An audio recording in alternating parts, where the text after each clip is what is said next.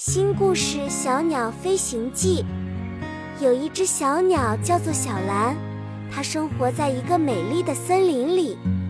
小蓝一直梦想着能够飞得更高，看到更多的美景。但是它的翅膀太小了，飞不起来。有一天，小蓝听说了一种神奇的草药，可以让动物们的翅膀变得更大，飞得更高更远。小蓝非常兴奋，决定去寻找这种草药。小蓝沿着森林深处的小路一路寻找，终于找到了一片草地。在草地中央有一朵金色的花朵，散发着奇妙的香气。小蓝知道这就是他要找的草药，于是他毫不犹豫地飞向花朵。但是在他接近花朵的时候，突然，从草丛中跳出一只小兔子，它的名字叫做小红。小红告诉小蓝，这朵花是魔法花，只有通过完成一项任务，才能得到它的草药。小红告诉小蓝，任务是要帮助他找到一只失踪的小鸟。这只小鸟是小红的朋友，他们一起玩耍的时候不小心走散了。小红很担心她的朋友，于是请求小蓝帮助她寻找。小蓝答应了小红的请求，她飞到了森林的深处，寻找那只失踪的小鸟。经过了一番搜索，小蓝终于找到了小鸟，它被困在一个大树枝上。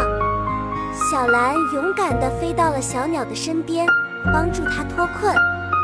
小鸟非常感激小蓝的帮助，它告诉小蓝，自己知道一种更好的方法，可以让小蓝飞得更高。小鸟告诉小蓝，只要它在飞行的时候集中精神，想象自己变得更轻盈，翅膀就会变得更加强壮，飞得更高更远。小蓝听了小鸟的话，感到非常进了那朵魔法花，在小红的鼓励下，小蓝集中精神，想象自己变得更轻盈，翅膀变得更加强壮。她感到自己的翅膀在变化，变得更大更强壮了。终于，小蓝飞起来了。她感到自己的身体轻盈自如，飞得比以前更高更远。小红和小鸟都为她欢呼，小蓝感到非常开心和满足。从那以后，小蓝经常飞行在森林上空，看到了更多的美景。她也和小红、小鸟成为了好朋友，一起探险、玩耍，度过了快乐的时光。故事的结尾，小兔子小红告诉小蓝，他有一个好消息要告诉她。有一家叫做飞行旅游公司的公司，最近开发了一种新型飞行器，可以让动物们更加轻松地飞行。